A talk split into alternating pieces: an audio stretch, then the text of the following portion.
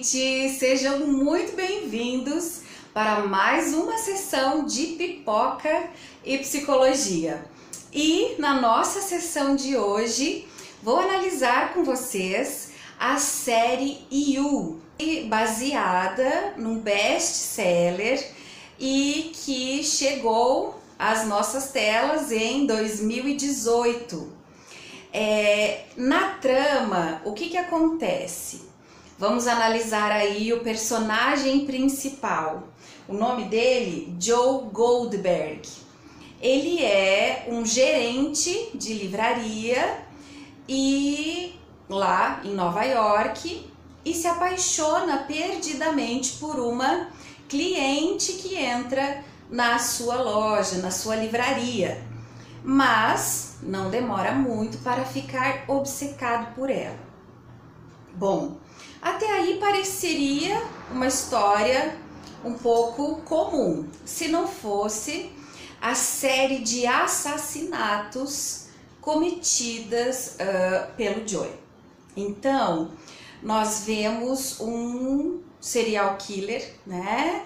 Uh, mas mais do que isso, nós vamos aqui nesse, nesse vídeo analisar a personalidade psicopática uh, desse personagem principal.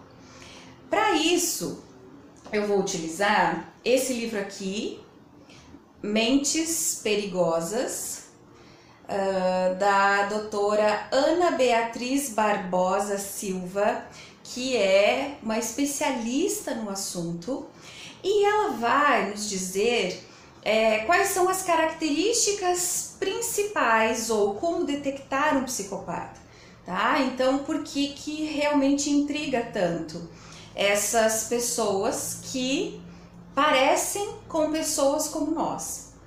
Se disfarçam de seres humanos, né, como nós, mas não têm a capacidade ou a habilidade, é, não têm o poder de amar. E isso que nos difere principalmente então, a capacidade de amar.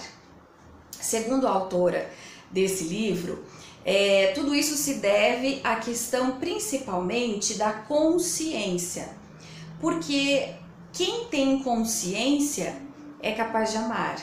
Quem tem consciência tem empatia, sente culpa, consegue é, pensar no aqui e agora e, portanto, pertencer a uma sociedade, construir relações de reciprocidade. Eu não faço para o outro que não queriam que fizessem comigo, né? ou isso não é adequado, isso vai ferir, vai magoar, vai machucar.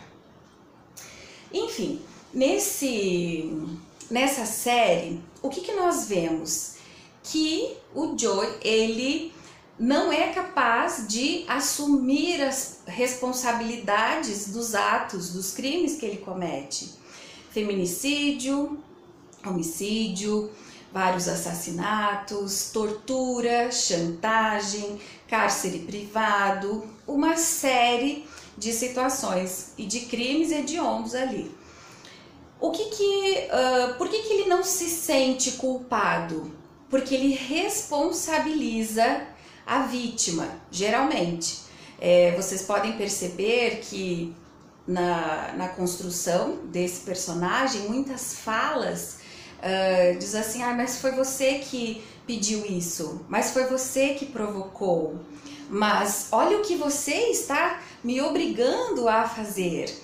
Então, essa é uma outra característica muito comum na psicopatia, é a dificuldade ou a não responsabilidade pelos seus atos. Se eu não me responsabilizo por algo, logo aquilo não me diz respeito, eu não respondo por responsabilidade. Se a gente pensar aqui na etimologia da palavra, então responsabilidade é o ato de responder. É, eu respondo aquilo que me diz respeito, senão não os psicopatas não sentem culpa porque não acreditam que são culpados, não acreditam que uh, foram eles que causaram isso. Mas é, a psicopatia ela não se enquadra como uma doença mental, mas sim como um transtorno. Por quê? Porque é, assim como no caso do personagem, fica muito evidente, era uma pessoa que trabalhava, conseguia ter relações sociais, é, conseguia distinguir o que o certo do errado. Essa escolha é feita baseado nos seus próprios interesses e nos seus próprios desejos. Então, uh, pessoas acima de qualquer suspeita, né, como o Joey, parecia um cara normal, simples, gerente de é, uma livraria, mas com uma fala muito eloquente, muito sedutor, tá? Então, por quê? Para é, existe todo um estudo da vítima antes, é, tentando ser tudo o que ela sempre desejou. É, uma outra situação é a dificuldade com o tédio.